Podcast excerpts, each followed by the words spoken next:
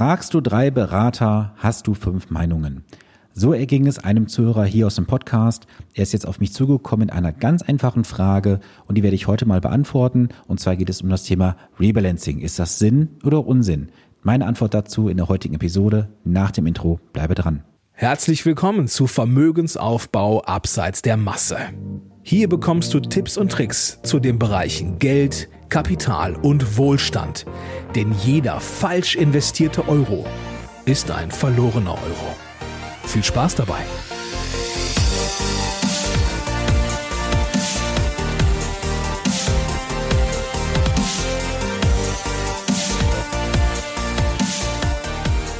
Ich begrüße dich und schön, dass du eingeschaltet hast.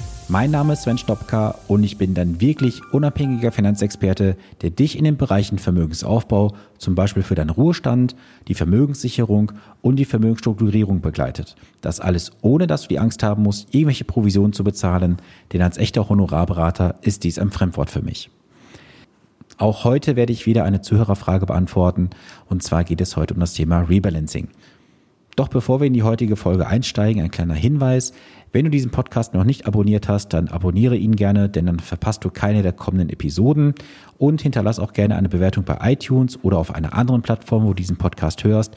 Das ist mir sehr, sehr wichtig, denn Feedback ist die Nahrung für mich als Podcaster. So, und jetzt lass uns mal einsteigen in das heutige Thema. Zuallererst möchte ich mal kurz erklären, was ist ein Rebalancing?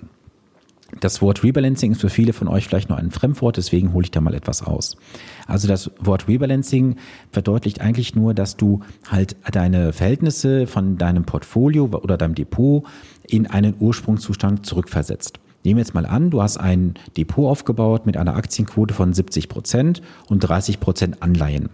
Und jetzt entwickelt sich ja natürlich der Markt vielleicht auch nach oben. Das heißt, wir haben einen Bullenmarkt und auf einmal hast du eine Aktienquote von 80 Prozent im Portfolio.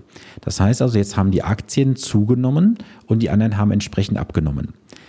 So, und jetzt kannst du durch ein Rebalancing das Ganze zu einem gewissen Stichtag wieder in einen Ursprungszustand zurückversetzen. Das heißt, es werden also dann Aktienanteile verkauft von den Fonds und dann wird wieder in die anderen investiert, dass du wieder auf deine ursprüngliche ähm, Allokation, also Verteilung zurückkommst. Jetzt wird ja häufig darüber diskutiert, ist ein Rebalancing sinnvoll oder nicht. Der Vorteil beim Rebalancing liegt natürlich auf der Hand. Das heißt also, wenn jetzt ein gutes Jahr gewesen ist, jetzt mal angenommen, du würdest das Rebalancing im jährlichen Modus machen, dann würdest du halt natürlich die Gewinne entsprechend sichern und jetzt in die risikoärmeren Anleihen investieren. Das heißt, würde jetzt im nächsten Jahr der Markt nach unten gehen, hättest du also deinen Gewinn so gesehen etwas gesichert und hättest jetzt nicht den kompletten Abschwung nach unten mitgenommen.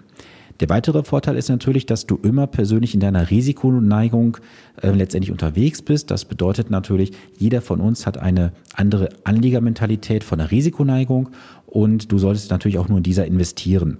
Wenn jetzt über viele Jahre ein langer Bullenmarkt existiert, wie jetzt seit 2008 bis jetzt vor kurzem, dann, also vor Corona, dann hast du natürlich auch entsprechend natürlich ähm, sehr viele Aktienquoten nach oben geschraubt und das kann natürlich unterm Strich dann auch für dich vielleicht auch sehr, sehr böse enden. Der Nachteil beim Rebalancing liegt natürlich auch auf der Hand. Denn wenn jetzt natürlich die nächsten Jahre weiter positiv laufen, hast, hast du durch das Rebalancing den Ertrag etwas geschmälert, weil natürlich die Aktien reduziert hast wieder in die Anleihen und die Anleihen entwickeln sich aktuell ja nicht unbedingt sehr positiv. Der nächste Nachteil beim Rebalancing ist einfach, es verursacht natürlich teilweise auch Kosten und was du auch nicht vergessen darfst, du zahlst natürlich dann auch entsprechende Steuern, wenn Gewinne da waren. Das ist aber ein Thema, das ich jetzt hier nicht explizit ausführen möchte, weil Steuern ist mal sehr individuell.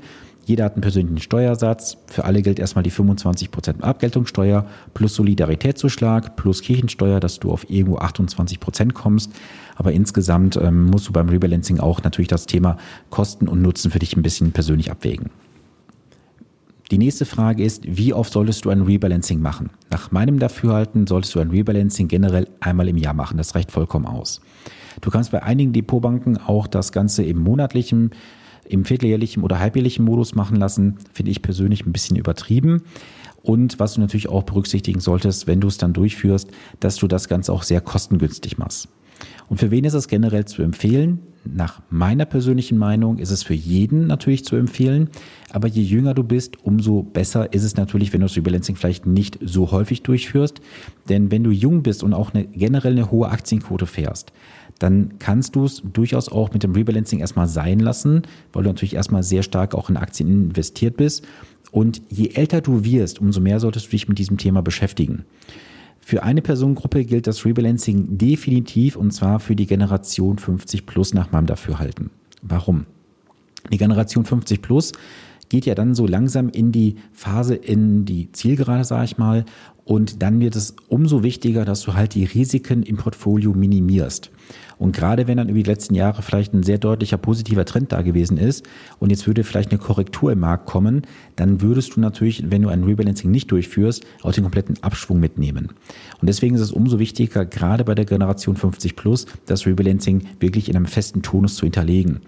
Und insbesondere, wenn jetzt schon jemand im Entnahmebereich ist, das heißt also, er hat jeden Monat oder jedes Quartal, jedes halbe Jahr einen Entnahmeplan am Laufen, dann ist es umso wichtiger, dass du ins Rebalancing reingehst, weil du natürlich jetzt auch gucken musst, dass du mit den Risiken, die du aktuell eingehst durch die Investition im Kapitalmarkt, dass du da auch die Entnahmezeit, die du selber für, ähm, für dich geplant hast, nicht verkürzt. Und das kommt natürlich jetzt immer sehr stark auf die einzelnen Parameter an, auf die einzelnen Zahlen, Daten, Fakten. Aber ich persönlich, das kann ich hier mal ganz offen sagen, habe bei jedem Partner, den ich begleite, in der Regel ein Rebalancing vereinbart, mit einer Ausnahme, wenn es sehr, sehr junge Partner sind.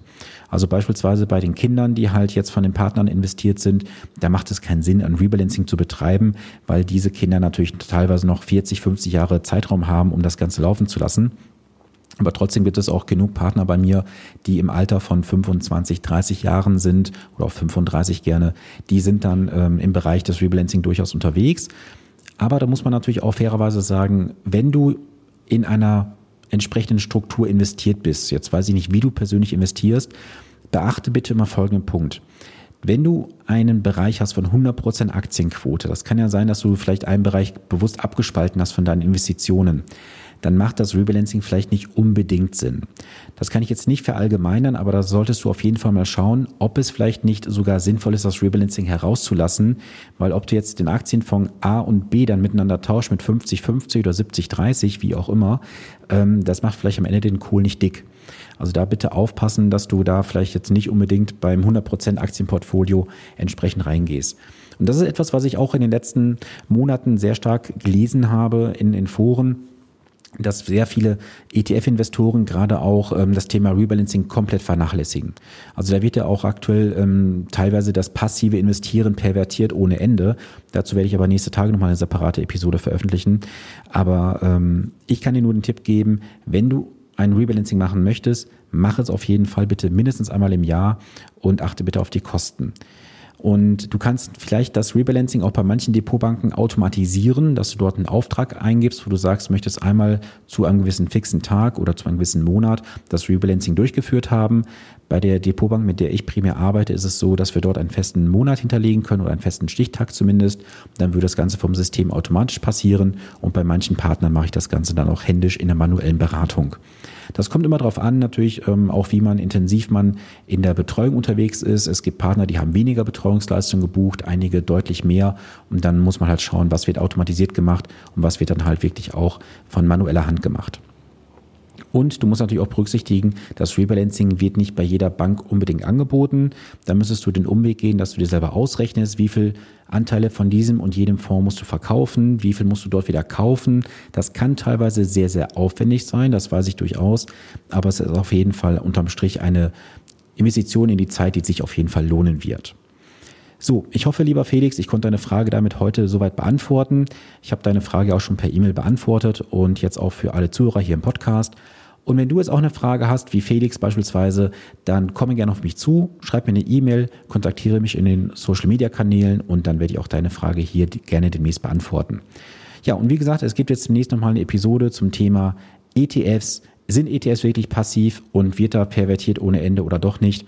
Du darfst auf jeden Fall darauf gespannt sein. Das war ein kleiner Ausblick auf die nächste Folge. Jetzt wünsche ich dir erstmal einen wundervollen Montag, falls du die Episode heute hören solltest. Und ich freue mich natürlich auch, wenn du diesen Podcast weiterempfiehlst in deinem Familien-, Freundes- und Bekanntenkreis, damit möglichst viele Menschen davon erfahren. Und am Ende noch ein kleiner Hinweis. Am 4.11. diesen Jahres findet mein letztes Online-Event statt zum Thema Finanzen und Investment. Ich werde dort wirklich im Real Talk zeigen, was die Banken und Versicherungen nicht erzählen, du aber unbedingt wissen solltest. Es ist eine Investition von nur 15 Euro, die gespendet werden. Das heißt, es bleibt kein Geld bei mir hängen und mir ist wichtig, dass du das Wissen bekommst. Es ist keine Werbeveranstaltung, das verspreche ich dir. Und auch in einer der vorigen Folgen habe ich bereits gesagt, wenn du am Ende sagst, Sven, ich habe da nichts gelernt, es war nichts Neues für mich dabei, ich verspreche dir, ich überweise dir 30 Euro zurück, 15 Euro Teilnahmegebühr und 15 Euro als Entschädigung. Wenn das kein Deal ist, dann weiß ich es auch nicht. So, und jetzt wünsche ich dir, wie gesagt, einen wundervollen Montag und wir hören uns in den nächsten Tagen. Viele Grüße aus Ahaus, dein Sven Stoppler.